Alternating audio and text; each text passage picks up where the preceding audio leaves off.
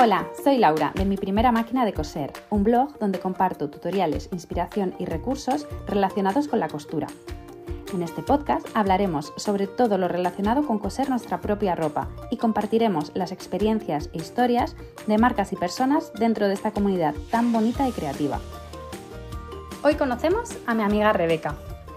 He aprovechado que está unos días en Madrid de vacaciones, porque ahora mismo es julio, aunque este podcast saldrá en septiembre, para hacer esta entrevista, ya que está aquí un par de días nada más, eh, porque ella vive en Milán, una de las capitales de la moda. Ella se fue a Milán hace cinco años y ahora trabaja en una marca de moda de lujo que se llama Bottega Veneta. La historia de Rebeca es súper inspiradora. Nosotras que nos conocimos eh, cuando estábamos trabajando en una firma de novias en Madrid, ella estaba trabajando de patronista, pero ha trabajado además en otras ramas del sector de la moda. Ha pasado por confección industrial, ha pasado por alta costura y ahora está en una marca de lujo internacional donde confecciona prototipos únicos para desfiles y digamos clientes muy especiales. No voy a desvelar más porque ella lo explica muchísimo mejor que yo. En la entrevista vamos a repasar su trayectoria, lo que ha estudiado, eh, su trabajo ahora mismo, muchas anécdotas. Eh, me ha encantado, me ha encantado y nos habríamos quedado hablando mucho más, pero bueno, el tiempo es el, que hay. Y voy a aprovechar para contar lo que ella no cuenta, porque em, el esfuerzo y los altibajos que le han supuesto llegar a donde ha llegado, eso normalmente eh, no se ve en estas, en estas historias. Rebeca es madre soltera y el camino a Milán con una peque no ha sido fácil. Se fue sin el idioma, sin casa, sin trabajo, se fue con las maletas. Los primeros años ha pasado por momentos muy difíciles, incluido el COVID, claro, y los ha superado todos. No ha sido nada fácil, pero ella es una mujer súper valiente, es constante, es trabajadora y se merece muchísimo todo lo bueno que le está pasando por fin. Ya lleva varios años eh, trabajando en Botega y está contentísima y yo me alegro un montón. Además, me alegra aún más que ella sea súper consciente y valore cada día lo que, lo que está viviendo y lo, y lo disfrute.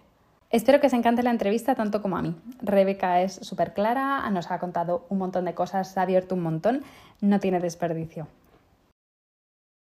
Bueno, hola, bienvenida Rebeca. Gracias. Estoy aquí con mi amiga Rebeca, que, está aquí de vacaciones en España porque ella, ella vive en Milán es patronista y nosotras nos, nos, conocimos trabajando en una marca de novias, ella, claro, como patronista, Mm, y, desde entonces han pasado muchas cosas, pero el resumen es que ella ha acabado trabajando en Bottega Veneta, eh, que no sé si lo pronuncio bien, en Milán. Y, nada, se va a presentar ella, que lo va a hacer mucho mejor antes de que, de que empecemos con la entrevista.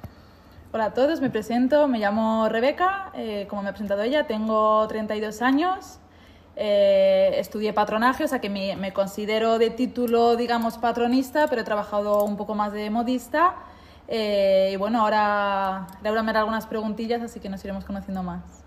Sí. bueno, Rebeca es muy modesta, pero, pero ella la verdad que es eh, muy trabajadora, muy valiente. Empezó muy joven también en el mundo de la moda y, llevas ya eh, seis años en Milán. Cinco y medio. Cinco y medio. Cinco años y medio en Milán que, se fue con una mano delante y otra detrás, se fue ahí mm, como para, para cumplir un sueño y, yo creo que te ha quedado mejor de lo que esperaba. Bueno, hay, de, todo, hay de todo, pero ha sido complicado. Ha, sido, ha sido complicado y, y, además te fuiste tú sola con tu niña. Em, eso, a buscarte allí la vida, el trabajo, el cole de la niña, la casa, todo. O sea que es para, vamos, es una, es una valiente.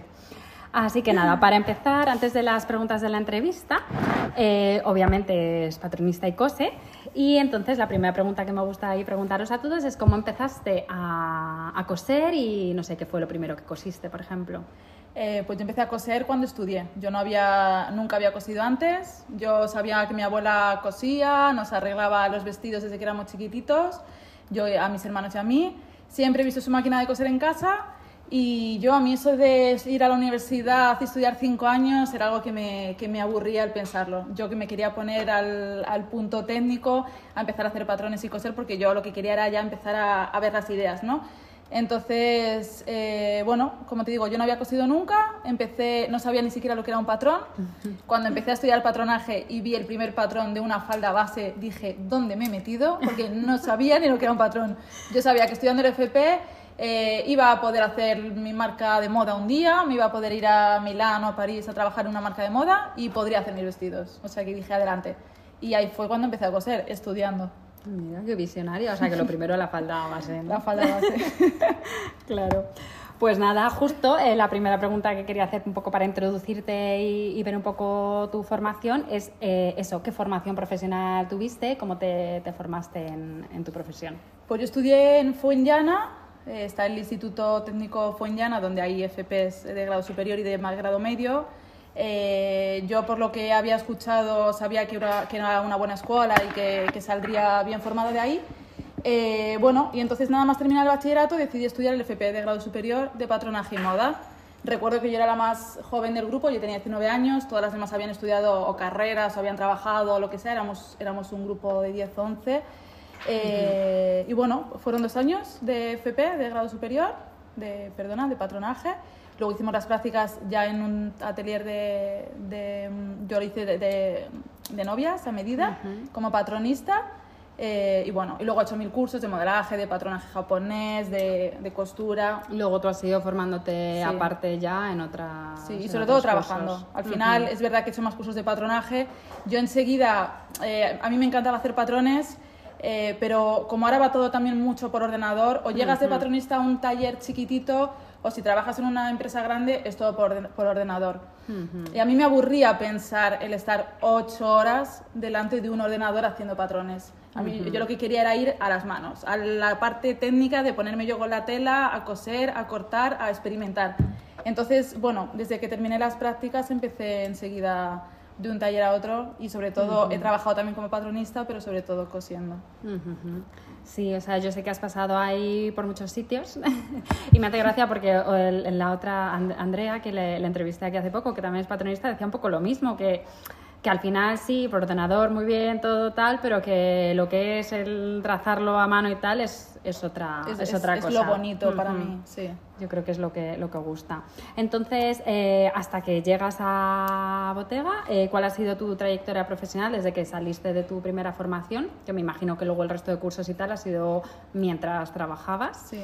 Em, pues eso, cuéntanos un poco tu experiencia profesional y si has tenido, si quieres destacar algún sitio en el que hayas tenido un aprendizaje especial, que hayas aprendido algo que te haya servido ahora para estar donde estás no sé, un poquito ahí tu experiencia laboral antes de llegar a Milán. Pues yo el primer taller en el que trabajé, sin contar dónde hice las prácticas, fue Lorenzo Caprile. que para mí, la gente que me conoce, esa fue una de las mejores épocas de mi vida. O sea, de todas las empresas de las que he pasado, claro, tú sales de estudiar con 20, 21 años, no tienes ni idea, porque con lo que aprendes cuando estudias no tienes ni idea, tú tienes la teoría y las cuatro prendas que has, que has hecho en los años que, que has estudiado, ¿no? Pero esto es un oficio artesano y es un oficio que se aprende trabajando. Entonces, cuando tú sales de estudiar, no sabes cómo funciona el mundo y te metes en un taller como Lorenzo Capriles, por ejemplo, taller. claro, yo ahí era como que era la, la, más friki de todos. O sea, yo me acercaba a las modistas, ¿qué haces, qué no haces? A intentar aprender todo en plan loca. O sea, recuerdo que ahí aprendí a bordar pedrería. Los dos primeros meses estaba desde atendiendo a las clientas y llevando el café hasta colocando los vestidos y aprendí a bordar. Pero mi sueño ahí dentro era irme eh, a la parte de atrás, que era el taller, que es donde hacen los vestidos. Todos los vestidos de las celebrities, de novias, vestidos increíbles que vemos, se hacen en ese taller.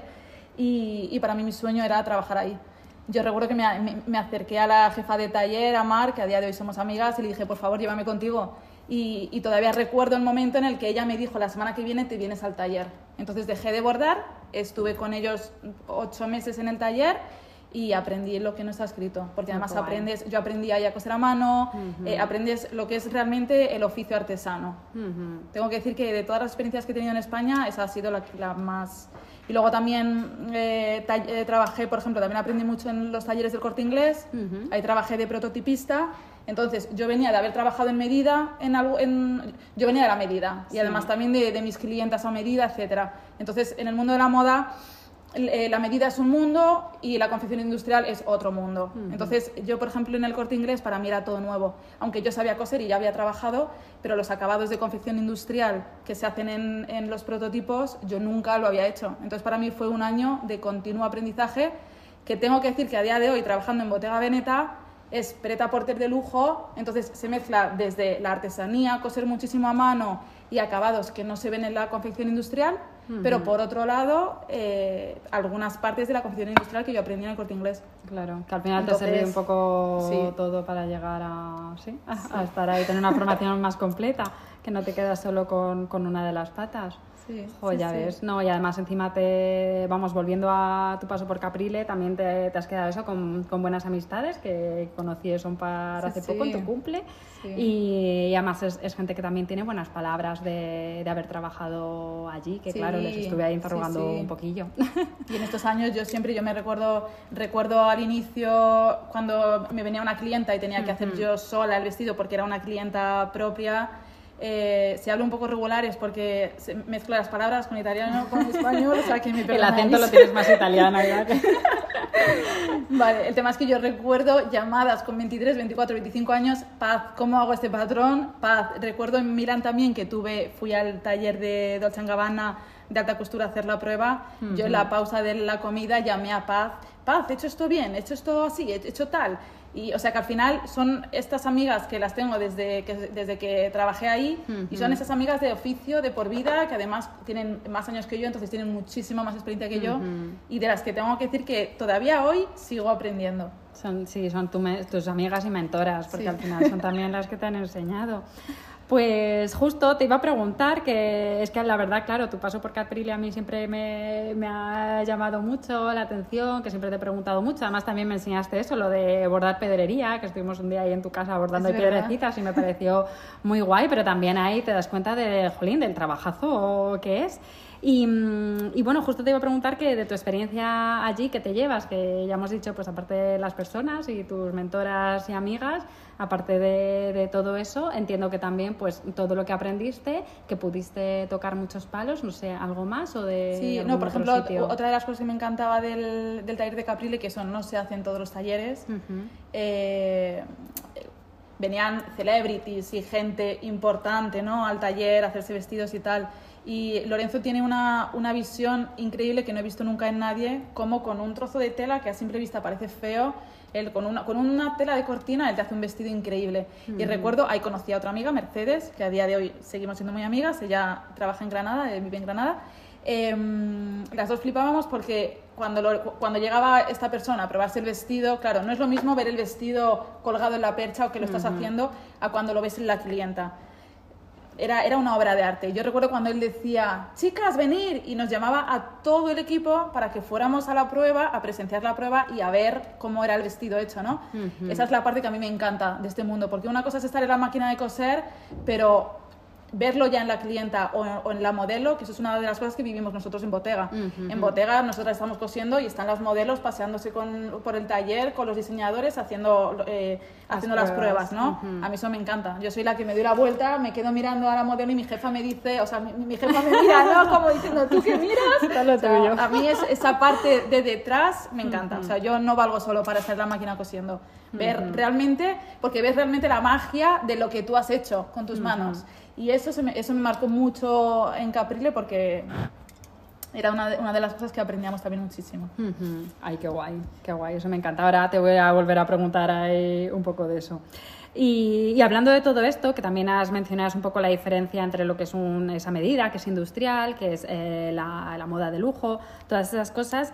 Eh, por ejemplo, Caprile es de los pocos que sigue haciendo alta costura, digamos, tú corrígeme si me, si me, equivoco, si me equivoco, como alta costura más tradicional, más lo que nos referimos a alta costura como la alta costura original, no que ahora parece que cualquier cosa hecha un poco a medida es alta costura. Mm. Entonces, en tus palabras o como tú lo conoces desde dentro, ¿qué es la alta costura? ¿Cómo la identificamos?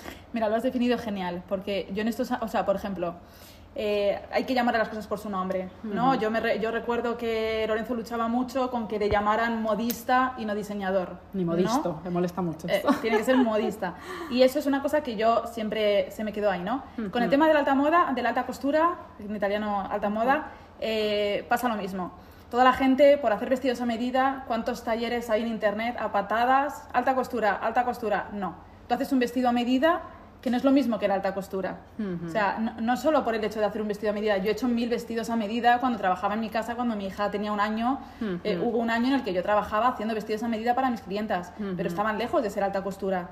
O sea, alta costura, hablando en modo técnico, está el registro de las casas de moda de alta costura en París y ya si nos queremos poner tiquismiquis, tienes que estar en ese registro, eh, tienes que tener una serie de requisitos que solo cumplen casas como Chanel, Dior, etc. Em, es verdad que saliendo de esos requisitos técnicos, eh, alta costura se considera pues, eh, vestidos que son casi en su totalidad elaborados a mano, con muy poca máquina de coser muchísimo a mano, muchos bordados a mano. Por ejemplo, cuando estuve en Dolce haciendo la prueba era increíble porque tú veías ahí, ellos mismos fabrican sus tejidos. Los bordados que tú ves son hechos a mano allí en su taller o en otros talleres que trabajan para ellos. Igual que Bottega, por ejemplo. Eh, en Milán hay empresas, Pino Grasso, eh, por ejemplo, es una empresa que se dedica a hacer los bordados a mano para empresas de alta costura. Entonces, luego los tejidos, normalmente son tejidos exclusivos, no tejidos que encuentras en cualquier tienda. Son tejidos exclusivos, son tejidos que, muchos están elaborados a mano, son procesos de producción mucho más largos y costosos. Y hablamos de vestidos que, se pueden permitir mm, mil personas en el mundo. O sea, hablamos de precios de 30.000, 40.000 euros un vestido y más. Entonces, la, alta costura técnicamente es eso. Por ejemplo, en, Bottega Veneta no es alta costura. En Bottega Veneta hacemos pretaporte de lujo. Luego ya depende, depende de la calidad de los tejidos o los, los, rangos de precio o la marca que seas también. Eh, pretaporte de lujo o pretaporte. Yo, nosotros en Bottega es pretaporte de lujo. Claro. Luego Gucci, por ejemplo, tiene su atelier de alta costura y tiene su línea de pretaporte de lujo. Dolce Gabbana, eh, la misma cosa. Eh, Alexander McQueen tienen su atelier, de, su atelier de alta costura en Londres, pero ellos en Milán, por ejemplo, hacen la, la línea de prototipía como nosotros de Bottega, pero ellos de, de, de Alexander McQueen de Pretaporte, siempre. Vale, y o sea, y el Pretaporte, por ejemplo, pues viene alguien y se puede pedir algo de la colección como más ajustado a su medida y tal, y siguen sin ser alta costura. Es el pretaporte adaptado a esa persona, pero no es alta costura. No es alta costura, sí, porque de hecho, por ejemplo, uno de los requisitos de alta costura es que solo puede haber tres piezas como esa por continente. Ah, contando que una es la que tiene el diseñador en su archivo, que otra es la que, es la que hace de prototipo y otra es la de la clienta. Nosotras, por ejemplo, hemos hecho vestidos para, para celebrities o para, para Anna Wintour, pero son vestidos que salen en la colección, pero que yo mañana se lo pueda, yo, yo no, Bottega se lo puede hacer mañana a otra. No está esa exclusividad. De la alta costura. Sí, es, e, esa es también un poco la diferencia. Ay, qué guay. Pues mira, a ver si con eso ya uno ahí se aclara un poco, porque es verdad que, que, cuesta un poco diferenciar. Además, como ahora ha cambiado tanto el concepto de moda y parece que, que todo es lo mismo, pero no, hay diferentes pasarelas para según qué tipo. Bueno, pues ya hemos llegado a Milán, ya hemos llegado a Italia. Así que, bueno, hemos hablado un poco que has estado aquí en Caprile, en el corte inglés, pero en Italia, antes de llegar a Bottega, tú llegaste ahí, como he dicho al principio. Mm, con tu maleta y tus sueños. Aquí en plan de sí, suena muy romántico, pero es que llegaste así, tú querías eso y, te fuiste a, por eso. Y, llegaste y cómo, cómo, conseguiste allí trabajar en, moda. Pues a ver, yo ahí fue donde te conocí los meses de antes, que estuvimos trabajando en la misma firma. Eh, yo terminé de trabajar allí, eh, y empecé a hacer el, el, portfolio, el famoso portfolio, que tanta gente me ayudó y mil gracias a todas. Eh, porque mi idea era llegar a Milán, ir a las empresas con el portfolio en mano y decir, esto, es, esto es lo que yo soy capaz de hacer. Una colección maravillosa de vestidos de novia, de niña, de, de muy todo, bonita, muy romántico, todo lo que además tú me ayudaste, es verdad. Laura me ayudó a maquetar todo los días antes de irme a Milán. Eh, claro, yo todo ilusionada con mi portfolio en mano, pensando que me iba a hacer falta. Pero, eh, Después de todo el trabajo. Llegué a Milán el 8 de marzo, además con mi maleta llena de sueños, a las 9 de la noche. Yo recuerdo que vi a italianos guapísimos en ese momento y dije, madre mía. Eh, y, y recuerdo que en una semana más o menos eh, hice la primera entrevista. Eh, gracias a Dios que la, la chica que trabajaba en el taller hablaba español, porque yo llegué a la entrevista sin hablar italiano. Yo había recibido clases particulares, pero como además tenía que hacer el portfolio y además hacerme cargo de mi hija, las clases de italiano fue como secundario. Yo voy a las clases, pero no estudio en casa nada. Entonces yo llegué a Italia sin italiano. Y recuerdo en esa primera entrevista... Pero con tu maleta de sueños. Pero con mi maleta. Yo recuerdo en esa primera entrevista que yo iba en el autobús estudiándomela en italiano, todo el currículum, en modo que cuando esta persona me hiciera la entrevista, yo le soltaba el currículum en italiano. Y, y fue lo que hice. Eh, eh, estaba esta chica, ¿no? Y me dijo, tranquila porque yo hablo español. Luego además recuerdo que tenía un amigo español que lo conocí en esos días previos y él me dijo, yo te acompaño a la entrevista. En modo que si, tienes, si necesitas ayuda. y, y bueno, estaba esta persona que fue mi jefe durante un año y medio, eh, me hizo la entrevista, yo le solté mi currículum en italiano sin entender lo que estaba diciendo, pero se lo solté y yo creo que le caí bien. Luego conocí a la propietaria, que era la dueña del, era un taller de novias, eh, que tenían uno en Villevano y otro en Milán. Eh, luego conocí a, la semana después a Julia. eh, me hicieron la prueba y me quedé un año y medio. Ya ves. Sí, y yo recuerdo a Ariadna, mi hija, con tres añitos, yo me la llevaba al taller el sábado porque como era un taller de novias y había que trabajar. Los sábados, y yo no tenía claro. con quién dejar a mi hija, pues al taller que me la llevaba. Y yo estaba ahí cosiendo con mi hija dibujando al lado. Sí, Claro. Sí, sí, sí, no, sí, ha sido, ha sido una aventura y ha sido unos años que, que también con mucha, eh, pues eso, no, no sabías si, si cambiabas de sitios y tal, luego encima el COVID de por medio, que estando lejos, que la niña, que de aquí para allá ha sido Sí. complicado y, y mira, ¿y cómo llegaste entonces a Botega? Pues, Por recomendaciones. Sí, eh, no. Después de trabajar. Eh, ot- otra, otra experiencia también fue Poética, que es una marca de moda sostenible Sí. con la que trabajé también. Además hicimos el desfile de la Fashion Week de, de Venecia de, de moda sostenible, también muy, muy, muy buena experiencia. Eh, bueno, luego trabajé en, en otros lugares también, en, en vestuario teatral y demás. Vino el COVID y yo me tuve que volver con mi maleta de sueños a Madrid porque perdí el trabajo y perdí todo. Eh, además, mi hija ya estaba en Madrid. Con esto de cerrar fronteras, yo dije, yo a mi hija la dejo en Madrid, esto no Por si lo que va a pasar. Y al final me, me cogí yo el coche y me volví. Eh, el tema es que yo perdí el trabajo y todo, pero yo seguía con la casa, mi sueño entero todavía no se había cumplido, o sea que dije, yo tengo que volver y, y ver lo que pasa, no puedo quedarme aquí ya de brazos cruzados por culpa de esta pandemia. Que ya lo habías O sea, encaminado, ya estaba.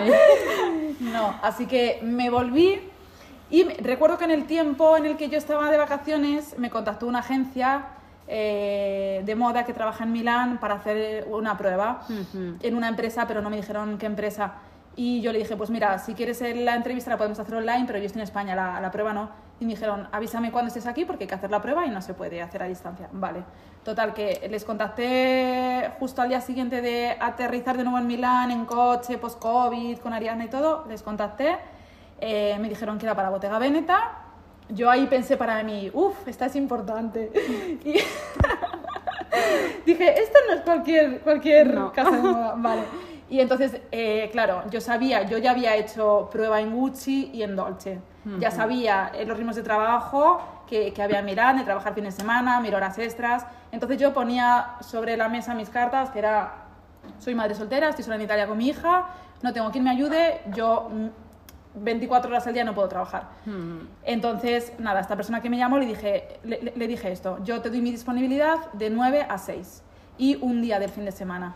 Vale, pues voy a contactar a Bottega para ver si están de acuerdo y si están de acuerdo te llamo. Si no están de acuerdo, pues no vas a la, a la prueba, no, no te hacemos perder el tiempo, ni le hacemos a ellos perder el tiempo. Genial. Total, que el día que se supone que era la prueba, yo no recibí respuesta de esta agencia, a mí esta agencia no me contactó, con lo cual yo entendí que la empresa no estaban interesados en mí, que querían disponibilidad y como yo no se la podía dar, pues entendí que no. Eh, y el día que debería haber sido esta prueba, me contactó la chica de la agencia y me dijo, Rebeca, ¿cómo va la prueba? Y yo, no, yo estoy en casa. A mí no me ha contactado nadie. ¿Cómo que estás en casa? Sí, a mí no me ha contactado nadie para ir a la prueba. Madre mía. Y me dijo, y me dijo, ah, no, pero Bottega habían dicho que sí, estaban de acuerdo con, con tenerte solo de 9 a 6 y tal. Y yo, ah, pues, pues ahí está, igual alguno me tiene que avisar, ¿no? Y, me, y nada, eso recuerdo que era un viernes, me dijeron, ¿puedes ir mañana a hacer la prueba? Y yo, no, mañana es sábado, no, no me da tiempo a organizarme con mi hija, puedo ir el lunes. Así que nada, empecé el lunes allí. Esto era una agencia que trabaja con, con modistas, con Prada, Versace, con, con, todas estas empresas que hay en Milán y en las, en las temporadas de desfile pues les proporcionan a, a, estas modistas, ¿no? que en este caso yo era una de ellas. Esto fue en COVID. Eh, la única empresa que siguió trabajando, trabajando, trabajando en el periodo del COVID fue Bottega. Uh -huh. eh, en, en, Prada y otras muchas empresas no, no, siguieron entrando modistas porque estaba todo muy parado. Fue Bottega uh -huh. la que eh, se impulsó muchísimo en ese tiempo y creció mucho. Y, y, bueno, en principio era para tres semanas, para un desfile que había en Londres. Uh -huh. Yo recuerdo que la gente me decía en Italia, porque en Italia, aquí en España quizás no todo el mundo conoce Bottega, pero en Italia es una marca súper importante y todo el mundo la conoce. Uh -huh. Y recuerdo que la gente me decía, tía, a ver si te contratan. Eh, tenemos un grupo de españolas con muchísima gente allí y recuerdo que yo conté y tal y me escribían y, y me pedían mascarillas porque yo hacía mascarillas en aquel momento para, para ganar algo y recuerdo que me decían, eh, a ver si te contratan, a ver si te cogen y yo, que venía de España sin haber trabajado en ninguna empresa de este tipo, rodeada de, de, de, gente que había trabajado en Dolce, en Versace, en Prada, que aquí suena como utopía, ¿no? Y allí es lo normal. Yo decía, a mí me van a coger que, que yo vengo de España, ¿no? Que, que, nadie sabe dónde he trabajado. Eh, bueno, pues de todas las que había, eh, fui una de las que estuvo todo el año trabajando y ahora en septiembre hago tres años. Ya ves. En Bottega. Sí. Ya ves cómo pasa el tiempo, ¿eh? Cómo, ¿Cómo, pasa el tiempo? cómo cambian las cosas. Ese momento de incertidumbre de no sé si va a estar tres semanas y luego no sé si me llaman para verano y no sé si sí, tal. Sí. Y mira, fíjate lo que hace ahí la experiencia también. Es que eso también, trabajar en muchos sitios. Jo, menudo. Menudo viaje, sí, sí, sí. Y entonces, pues ya estamos en Bottega. ¿En qué consiste tu trabajo allí? Pues Bottega es prototipía. Esto quiere decir, pues mira, lo mismo que hacíamos en el corte inglés, digamos, uh -huh. la, la, prenda prototipo, esa prenda que tiene que ser perfecta, porque son la, es, es, en primer lugar, la que luego mandan a los talleres para hacer la producción, pero sobre todo nosotras hacemos todas las prendas de los desfiles de Bottega, las hacemos nosotras en el taller de Milán. Eh, luego tienen algún taller externo también que tragaba, porque además Bottega hace muchísima piel. O sea, es una de las uh -huh. marcas que quizá haga, haga tanta piel. Además, ahora, por ejemplo, en el desfile de China era increíble porque es el desfile de la Fashion Week que hemos hecho en febrero. Uh -huh. Y tú ves las prendas en el desfile y tú no sabes que es piel, porque son eh, simulaciones estampadas y es ah. todo piel. Y es una pasada. Yo ahora, por ejemplo, que me he metido a observar mucho más, porque quizá la otra vez no, no, no hubo tanto tiempo o lo que sea, eh, es, es, fantástico verla. O sea, no conozco marcas que trabajen la piel en el modo en el que lo hace Bottega, eh, a nivel de prendas uh -huh. y, y, vestidos, ¿no? Eh, entonces, por ejemplo, ellos tienen un taller externo que trabajan uh -huh. solo la piel. Mm, Nosotras vale. tenemos la, las máquinas básicas de piel, pero la, la, piel tiene otros procesos y otras historias, ¿no? Entonces, nosotras hacemos las, las prendas de los desfiles, eh, las prendas de las celebrity, de, uh -huh. sean americanas, sea Anna Wintour, Uma Thurman o quien tú quieras, los hacemos ahí guay. también.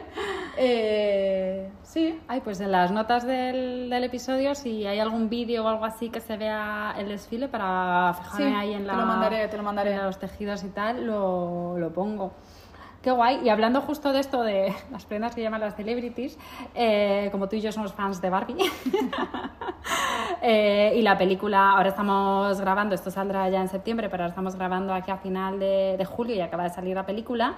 Y aparte de, de, la película, antes ha estado todo el tour de prensa y tal, y al final te guste más o menos la muñeca, eh, Barbie es un icono sí. de moda y el vestuario de la muñeca se ha llevado a la vida real y es y es fantástico para todo aquel que le, que le guste la moda. Y recuerdo que estabas muy emocionada y me enseñaste eh, fotos cuando salió el tour de prensa de, de, la falda de tablita rosa que llevo sí. ahí con el coche rosa, que la habías confeccionado tú.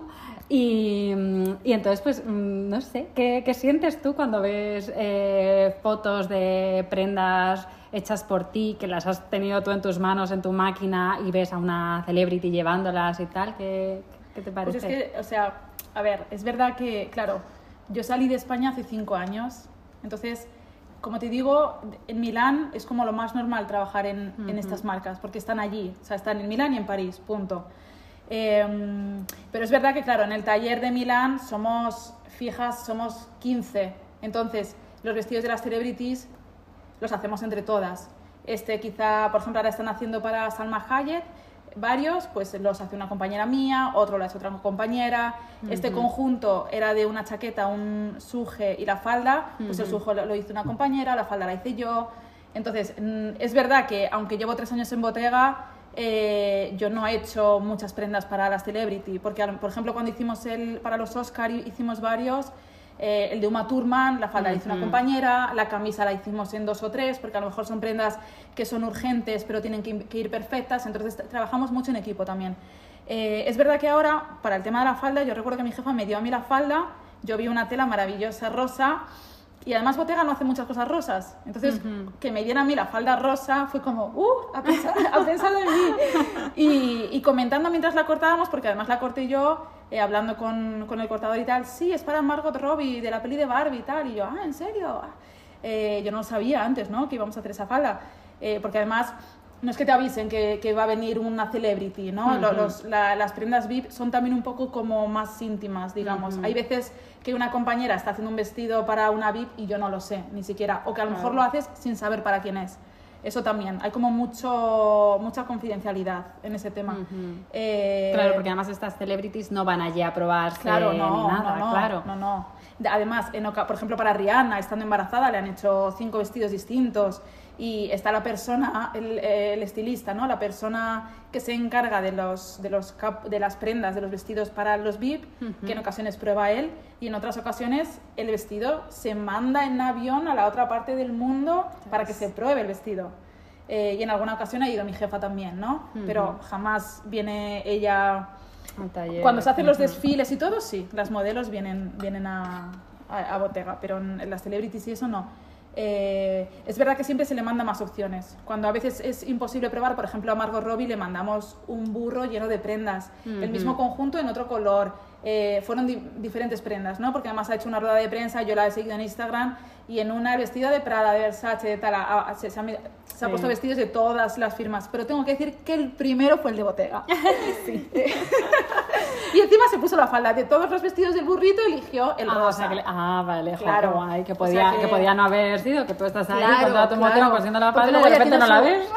Luego ya tiene a su estilista y había sucedido que a lo mejor alguna compañera pues oye, se ha dedicado mucho a hacer un vestido para una VIP y luego no lo han elegido, han elegido otro. O quizás no le, no le quedaba bien. Por ejemplo, cuando Rihanna, cuando está embarazada, claro, eh, la, patronista ha tenido que adaptar el maniquí perfectamente a sus, a sus medidas para evitar tener que hacer pruebas y el vestido se tiene que mandar en ocasiones ya terminado. Claro. Con lo cual, o sea, hay que tener muchísima visión también en ese sentido.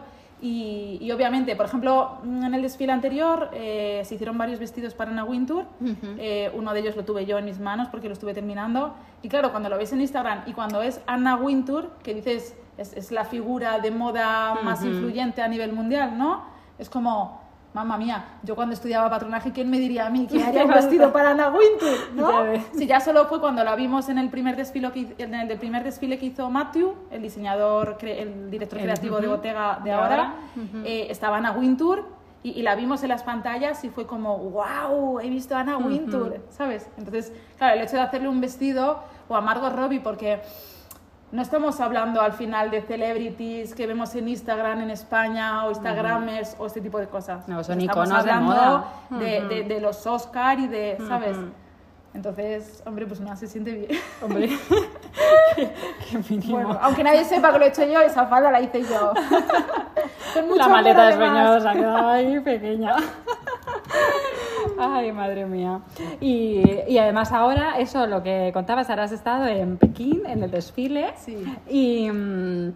y bueno, como, a ver, primero, que habéis sido un grupo seleccionado, que también eso es eh, como privilegio, ¿no? De decir, oye, de todas las que somos aquí, han seleccionado un grupo para que viajemos, además habéis viajado muy bien y habéis estado ahí conociendo toda, todo, lo que, todo lo que envuelve un desfile, que no solo el desfile, que no, bueno, también son las horas de trabajo, pero también hoy el momento de descanso, el momento del after party y un poco de todo. Hasta la muralla china hemos tenido. Hasta habéis tenido tiempo hasta para turismo. ¿Y cómo, cómo ha sido la experiencia y tus sensaciones de haber sido seleccionada ahí para pues eso? Pues a ver, el, claro, nos ponemos en la situación de que yo vivo con mi hija sola en Italia.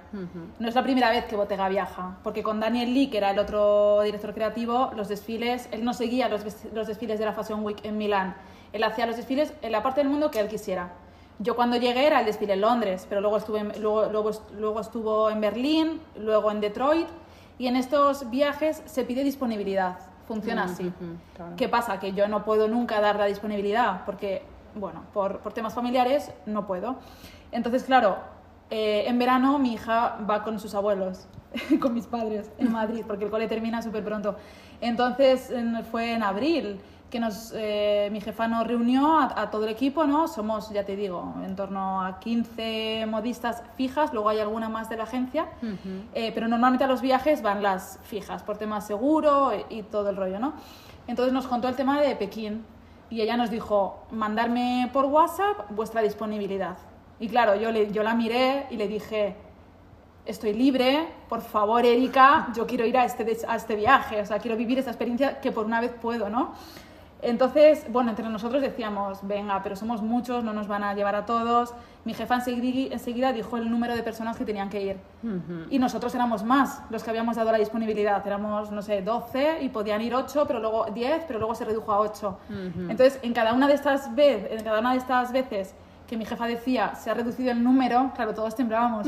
Y yo decía, no, por favor, por una vez que puedo vivir la experiencia, yo quiero. Y, mm, y bueno, pues nada, fuimos al final. eh, claro, fue genial. Yo recuerdo que en Bottega, al final, todo el mundo quiere ir a China, ¿no? Y hemos ido, bueno, los directivos y tal, pero del, del taller, nosotras. Porque pues, China es como el evento más señalado del año o... No, lo de China ha sido porque esta vez han decidido, yo creo que para probar, no se sabe tampoco mucho por tema confiden- confidencialidad y tal, pero la Fashion Week que fue en febrero la han llevado a China. Porque al Ah, final el cliente más potente de Bottega, sobre todo a nivel de bolsos y zapatos, es Asia. Entonces, para tener esa presencia, tienen un equipo muy potente también en China. Entonces, bueno, pues surgió esta idea, no se sabe de dónde salió, yo al menos no, la- no lo sé, pero eh, es la primera vez que han, que han hecho el desfile en China, en Pekín. Eh, entonces, bueno, pues eso, ¿no? Entre nosotros decíamos, algo raro pasa aquí, que nos llevan a nosotros y tal. Y, y es verdad que cuando comentábamos con otras personas de la empresa, ah, tú eres de las que van a Bottega, hay varios españoles, ¿no? Y cuando, pues al final, Dios los cría y ellos se juntan. Cuando escuchas a alguno hablando español, dices, ah, ¿de dónde eres? Tal, empiezas a hablar, ¿no? Y cuando yo comentaba, sí, yo soy de las de que van a Pekín, porque a lo mejor salía en la conversación o me escuchaban hablar con alguien o tal, en serio, tú vas a Pekín, entonces tú eres de las importantes. Y yo, no, yo soy de las que van a trabajar. y, y nada, la verdad que fue genial. O sea, ha sido un viaje genial, una de las mejores experiencias de mi vida. Hemos trabajado, pero solo ha habido un día que hemos trabajado 12 horas, con lo cual, genial, porque en, pe- en- en desfiles como Detroit, eh, 48 horas sin dormir, por ejemplo. Es verdad que nosotras ya teníamos la colección hecha, porque la colección era la de febrero. Entonces ahora ha habido cambios de modelos, eh, ha habido que probar mm, vestidos, ha habido que hacer pruebas nuevas, con modelos nuevas, casting, estaban allí haciendo, mientras nosotras cosíamos, estaban los casting de, de las modelos todas chinas, chinos allí, eh, súper bien. Además, las modelos guapísimas, yo me he quedado alucinada con, con el equipo de allí, las modelos, una humildad, una, un rollo muy distinto a lo que hemos visto aquí en Europa. y, mm, y bueno, pues eso, al final ha sido trabajar, pero hemos trabajado menos de lo que esperábamos. De lo que pensabais, de lo sí, que que, va a ser bastante más cansado, que no vais a tener tiempo ahí de nada. Al Y de hecho, un poco de nada, hemos hecho turismo, hemos ido a la muralla, luego el día del desfile fue genial, porque además eh, yo recuerdo cuando yo empecé trabajando que a mí me hacía muchísima ilusión ir a los desfiles de la Fashion Week de Madrid y ser una de las que vestían, ¿no? El estar ahí vistiendo, pues mola mucho estar con las modelos.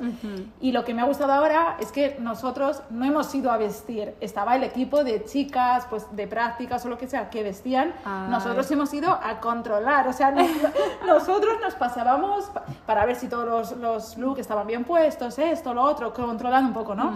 y, y ha molado mucho. ha Qué guay, guay. ha sido un cambio, un cambio, ¿no? Justo te, te iba a decir que la siguiente pregunta, que, que cómo es un desfile de moda vista desde el backstage, desde atrás, desde, ¿no? desde la otra perspectiva, que el público lo ve ya todo ahí colocadito Claro. y eso, pero tiene que ser, claro, como mucho trabajo, sí, ya simplemente Sí. eso, la cantidad de gente, ¿no? Entre la que la viste, la que está supervisando, los estilistas, los una que están pasada, el casting. porque además eso está por una por un lado la zona de backstage que es donde se visten las mode- las modelos y todo no luego está eh, la zona de donde salen las modelos donde hacen la fila detrás del- de la pasarela entonces esta vez hemos estado ahí Y claro, ahí estás con el director creativo, con, con Matthew, eh, con, con, con todos los directivos, con toda la gente.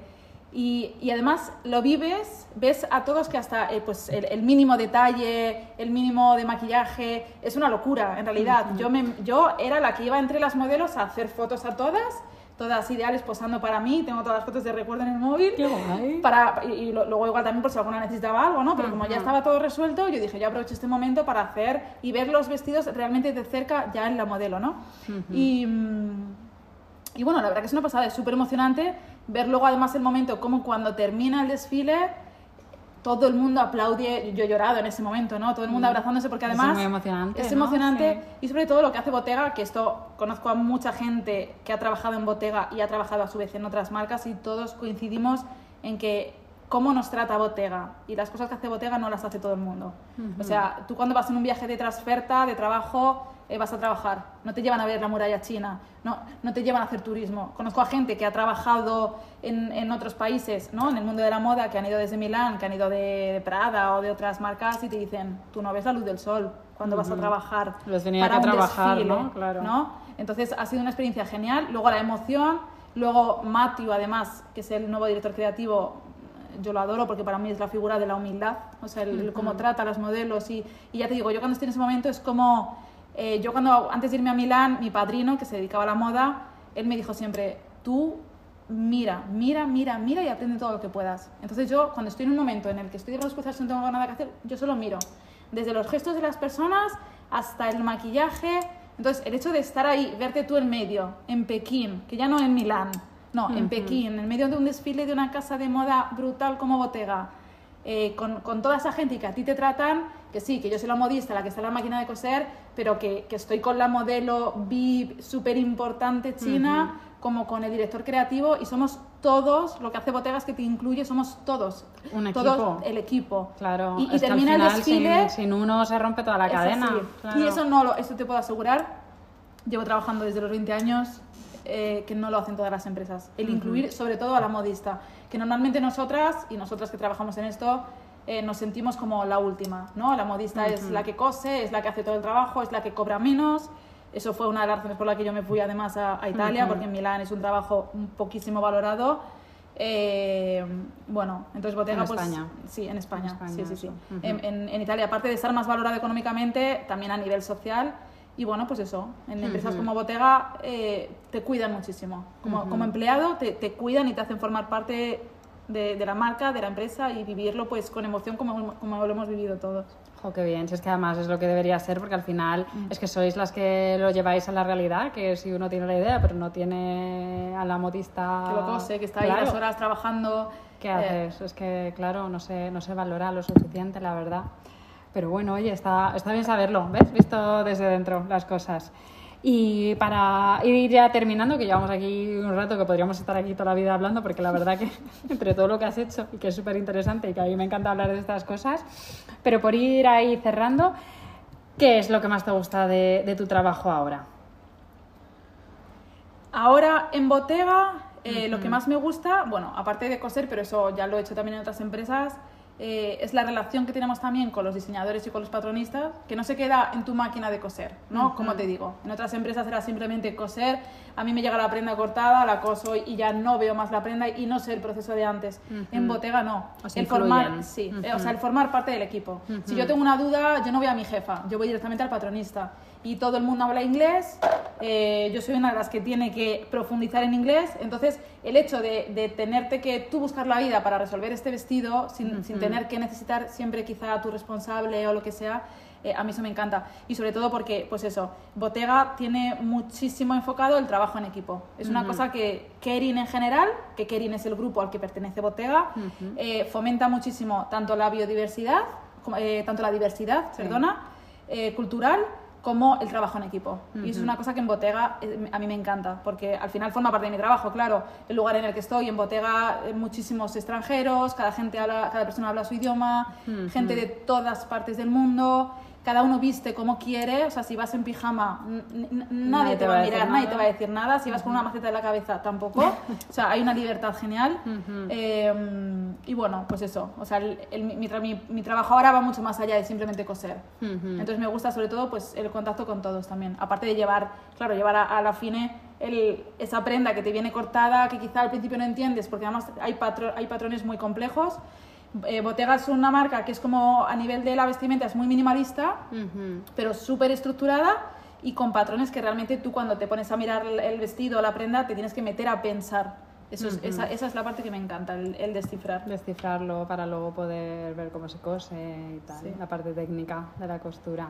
¡Jo, qué guay! Si es que ahora cada vez, según hablamos, se me ocurren como más cosas, pero bueno, como yo te tengo aquí a ti para mí, para seguir hablando, podemos seguir hablando, pero voy a ir ya con las tres preguntas finales, ya se ha acabado la entrevista. Pero bueno, para ir cerrando, eh, te voy a hacer tres preguntas cortas, ¿vale? Y así ya acabamos, que les hago a todas las, que vamos a entrevistar, todas las personas que vengan aquí invitadas, ¿vale? Entonces, para empezar, tu costura favorita, de las cosas que, has cosido, claro que tú has cosido también para otros y tal. Si pudieras elegir la, no sé, la, bueno, no tiene por qué ser una prenda, pero la, lo que más te haya gustado coser. Pues yo he cosido muchísimos vestidos de niña y además eso tiene un valor muy emocional, sentimental para mí, porque los hacía para mi hija. Claro. Tengo una pequeña colección escondida en casa porque era, era el proyecto que estaba preparando antes del COVID. Aparte de perder el trabajo, perdí mis proyectos y tenía una colección preciosa de niña ya hecha, terminada, para, para Milán. Eh, pues eh, yo creo que esa. Luego he hecho vestidos de novia y más cosas y tal. Pero es verdad que en el tema de niña, como ha sido una cosa que he aprendido yo sola, y, desde el patrón hasta pues eh, hacerlo, ¿no? Con mis ideas y tal. Eh, sí, los vestiditos de niña. Sí. ¿Y alguno se lo ha quedado Ariadna o ya no era? Sí, yo los tengo todos. Todos. todos. Desde... Ya, no le quedará casi Claro, no, no le vale nada porque además ahora yo no tengo tiempo de coser, no, no, le hago nada. Eh, pero tengo desde el primero que le hice para las primeras navidades cuando tenía un año, que recuerdo que era una tela tipo escocesa con colores de, de Navidad, pero yo tenía 22 años. O sea, yo no sabía que los cuadros había que casarlos. O sea, que imagínate cómo está hecho ese vestido, con los cuadros torcidos y sin casar. Pero aún así le tienes un cariño especial. sí, ah, pues sí, qué remedio, ya ves. Qué guay. Y ahora, ¿cuál ha sido el último proyecto que has cosido? El último que has cosido, sé que para ti coses poco, porque ya con el trabajo y tal, imposible, y te gustaría coser más para ti, pero entiendo que el último que has cosido ha sido algo del trabajo. Sí, claro. Si me preguntas a nivel de proyecto propio, no te puedo responder, porque no sé cuándo fue la última vez que cosí. Aparte porque este año he empezado a hacer cerámica y mi tiempo libre lo he dedicado a hacer cerámica. he querido desconectarme un poco de la costura, pero por, por dedicarme también a otra cosa, porque al final mi trabajo me abarca todo. Cuando están los desfiles tengo que trabajar los fines de semana, entonces llegar a casa y seguir cosiendo, no. Ha sido un modo de desconectar. Eh, y bueno, en el trabajo pues no te sabría. Bueno, ahora he estado haciendo así, he estado toda la semana haciendo un vestido larguísimo. Pasamos a la siguiente pregunta. El último proyecto que ha cosido no quiere, no quiere seguir hablando. Lo sigue cosiendo. Lo he terminado, lo he terminado, pero la semana antes de las vacaciones, después de China, ya se te hace pesado. Ya se hace ahí, bola, vaya. Y, y, a todo el mundo también le pregunto, ¿cuál es el error más gordo que has cometido en, bueno, puede ser en costura, patronaje, puede ser a nivel tuyo personal o puede ser en el trabajo, eh, todos cometemos errores, o sea que no te vamos a juzgar. Pues de eso me acordaré toda la vida, porque además Mercedes, si en algún momento escucha este podcast, ella se acordará. Eh, yo hice un vestido hace unos años para una chica, yo ponía anuncios en Facebook, me hice una página de Facebook, ya te digo que yo trabajé mucho para mis clientas. Eh, le hice un vestido fucsia y ella estaba guapísima, pero yo no sé lo que pasó con el bajo, que quedó como un palmo más corto el vestido. Y no tenía que quedar así. No, se supone que tenía que llegar al, al, al suelo. Ah.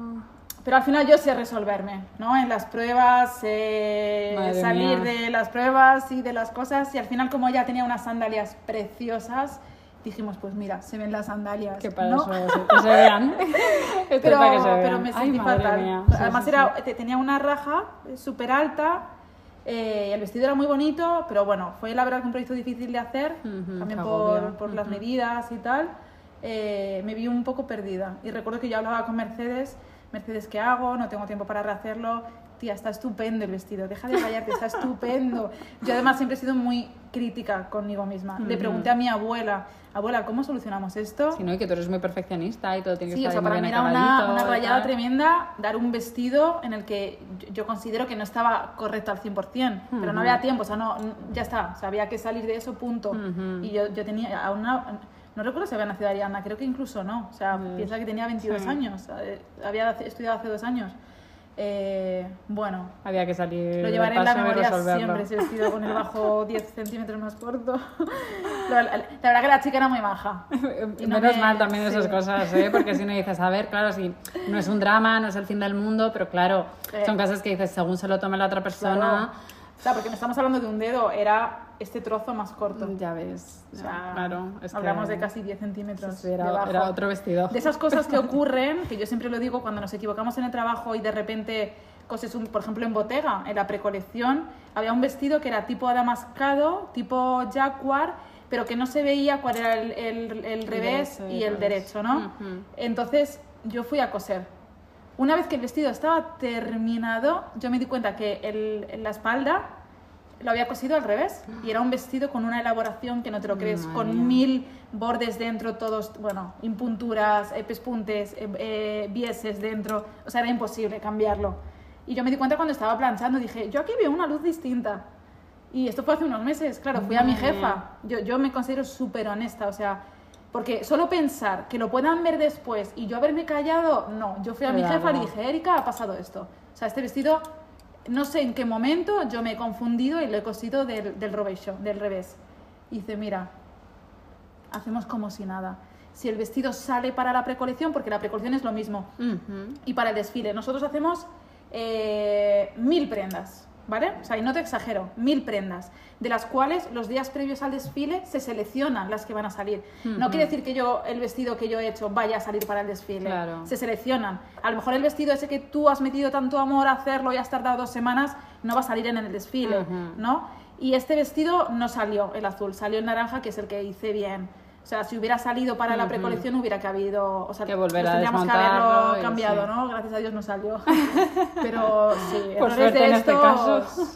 suceden. Después de sí. Y aunque tengas 30 años de experiencia, a mis compañeras les suceden. Pasan cosas, vale. Esto nos Sucede. quedamos como el consejo del día. Pasan cosas. No hay que echarse las manos a la cabeza porque si, si le pasa a Si ella. hay que descoser, se si le descose y ya está. le puede pasar a ella cualquiera. Todo tiene solución. Lo que pasa es que la solución a lo mejor es mucho trabajo. Entonces, pues oye, pues si al final no va a salir en el desfile, pues dices, oye, pues me ahorro. Pues sí. Se queda como una anécdota. Ay, pues nada, pues si tienes algún consejo que dar, que yo en este caso te, te diría que si, vamos, que puedes dar el consejo que quieras, pero si puede ser un consejo para, para alguien que a lo mejor quiera trabajar en alta moda, como haces tú, o en algo relacionado así con, con marcas de lujo, ¿qué consejo le darías? Pues a ver, no sé si, mi- mira, sinceramente, quizás para dar en este momento un consejo enfocado a eso que tú me has dicho, quizá me tendría que poner a pensar. Eh, el, consejo que, el consejo que a mí me sale, que no tiene nada que ver con eso, Fenomenal. es que eh, yo, por ejemplo, cuando terminé de estudiar, yo estudiaba integración social. A mí me llamaron de Lorenzo Caprile porque necesitaban una persona que no tuviera experiencia eh, porque no la iban a pagar. Entonces, con esto quiero decir, yo dejé de estudiar integración social, dejé de estudiar lo que estaba haciendo porque quería enfocarme en la moda y sabía que el hecho de trabajar en Caprile, aunque no me pagaran esos primeros meses, eh, me iba a abrir puertas, iba a aprender e iba a hacer currículum. Eran mis tres objetivos. Y, y recuerdo que la gente me decía, tía, no te están pagando. Yo ya había hecho mis, mis prácticas, Sí. o sea, no tenía por qué estar ahí trabajando gratis. Pero me ha dado tanto el hecho de estar trabajando ahí. Entonces, al final, en estos años, a, a mí mucha gente me di- cuando yo escucho, jo, qué suerte has tenido, es la típica frase que a mí me chirría, porque claro, nadie sabe lo que yo he pasado en Milán con mi hija, o la de horas y horas. Yo cuando trabajaba en Caprile, trabajaba 8 horas en Caprile y luego en Telepizza. Yo trabajaba 12 horas diarias durante muchísimos meses y sin librar los fines de semana porque el fin de trabajaba en el Telepizza. Salía de Caprile, del, del lujo, para trabajar haciendo pizzas. Ujú. Y muy joven, y- que- y con, 20 con claro. 21 años, antes de, de estar, de quedarme embarazada de mi hija. Entonces, lo que digo con esto es que al final, mira, si uno tiene un sueño, Eh, va a haber gente que te va a decir, eh, tira la toalla, tanta gente que a mí me decía, incluso mi familia, pero, pero tira la toalla, pero no sigas trabajando, porque además yo los primeros meses en Capriles fueron un estrés por muchas situaciones que, que quizá para mí no, no, no fueron justas o lo que sea, ¿no? Entonces, eh, bueno, al final obtuve que era lo que quería, trabajar en el taller, un sueño cumplido. Durante muchos años eché de menos esa época. O sea, el, el no haber tirado la toalla en esos momentos difíciles tuvo su recompensa increíble y la recuerdo como una de las mejores épocas de mi vida. Y, y bueno, que al final nadie te regala nada. O sea, y sobre todo el mundo de la moda, eh, he escuchado tantas veces también tanta gente que, jo, es que no me han cogido, o es que tal, o es que piden experiencia. Ya, es que a veces No te cogen a la primera. es que no te cogen a la primera. Y suena un chirrío, ¿no? Suena una cosa, oh, ¿cómo voy a trabajar gratis? Pues mira, por suerte o por desgracia, vivimos en España. Y España es un país que el tema de la moda no está valorado. La realidad es esa. O sea, yo me, yo, yo me he puesto a discutir a veces también en Instagram con marcas o Instagram sostenibles de la moda, porque yo he vivido el, el cobrar lo que cobraba, que no lo voy a decir aquí, trabajando 40 horas diarias. O sea, si yo me hubiera quedado en, mi- en Madrid, yo, no, yo con 32 años, que son los que tengo ahora, tendría que seguir viviendo con mis padres. Yo no podía independizarme con una hija. Y yo hoy vivo en Milán, llegué con mi hija con 3 años y yo 26, mi hija tiene 9, yo tengo 32 y me he podido independizar. Entonces, lo que quiero decir es que al final, bueno, vivimos en un país en el que vivís en España, en, en un país en el que quizá en el, el mundo de, de la moda, al estar mucho menos valorado, se necesita trabajar mucho más para conseguir. O sea, estoy segura de que si yo no hubiera trabajado en Caprile, quizá nadie me hubiera hecho caso después. Entonces, fue algo que me, que me empujó muchísimo y que fue una decisión que yo tomé, el, el aceptar esas condiciones y me han llevado a lo que yo quería. Entonces, bueno, quizá es necesario hacer primero unos esfuerzos increíbles para después llegar a... O sea, yo después de cinco años y medio he ido a Pekín, trabajo en Bottega y estoy feliz, pero nadie sabe lo que yo he pasado en Milán antes y la de horas que tengo que trabajar o lo que sea, ¿no? Eso es. Entonces, a trabajar, que aquí no nos ha hecho nadie, nada. Tal O sea, cual, es que por eso también quería un poco en la introducción eh, hacer hincapié en que, Jolín, tú has, tú has pasado por mucho antes de llegar a esto, que no es que estudias esto y ya trabajas aquí, es que entre medias tiene que haber un recorrido y tiene que haber una serie de fracasos, una serie de, de inconvenientes, tiene que haber, pues oye, cosas que se hagan un poco cuesta arriba, si luego quieres, oye, pues habrá gente que tiene suerte de verdad y no tiene que pasar por todo eso, pero generalmente el que algo quiere algo le cuesta y encima es un mundo que, que aparte que es competitivo, que es duro, pues eso no está igual de pagado en todos los sitios y no está valorado y hay que, oye, hay que esforzarse y al final, mira, ahí trabajando, trabajando, trabajando, al final las cosas salen y uno va, va mejorando con el tiempo. O sea que, que genial. Pues, pues nada, pues muchas gracias por compartir ti. todo esto. Ojalá y en un tiempo podamos hacer una segunda parte de la entrevista y profundizar en otros temas, pero muchas gracias por, por abrirte tanto y contar tantas cosas. ¿He hablado demasiado? ¿Me he enrollado demasiado? ¿Os he aburrido? Por eso te he traído, pero sabía que tenías ahí cuerda que dar. Pues, nada, muchas gracias. Gracias a vosotros, gracias a ti, Laura. Y hasta aquí el episodio de hoy. Muchas gracias por escucharlo. Si te ha gustado, no te olvides de compartirlo y, si quieres, puedes dejar una reseña para que otras personas puedan conocerlo. En el blog de mi primera máquina de coser puedes ver un resumen del episodio y los enlaces al contenido que se ha mencionado. Además, si quieres estar al día de los próximos episodios, no olvides suscribirte y para compartir tanto tus ideas, comentarios, dudas y propuestas, puedes escribirme a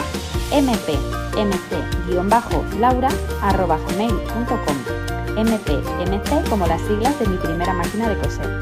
Nos escuchamos la semana que viene. Chao, chao.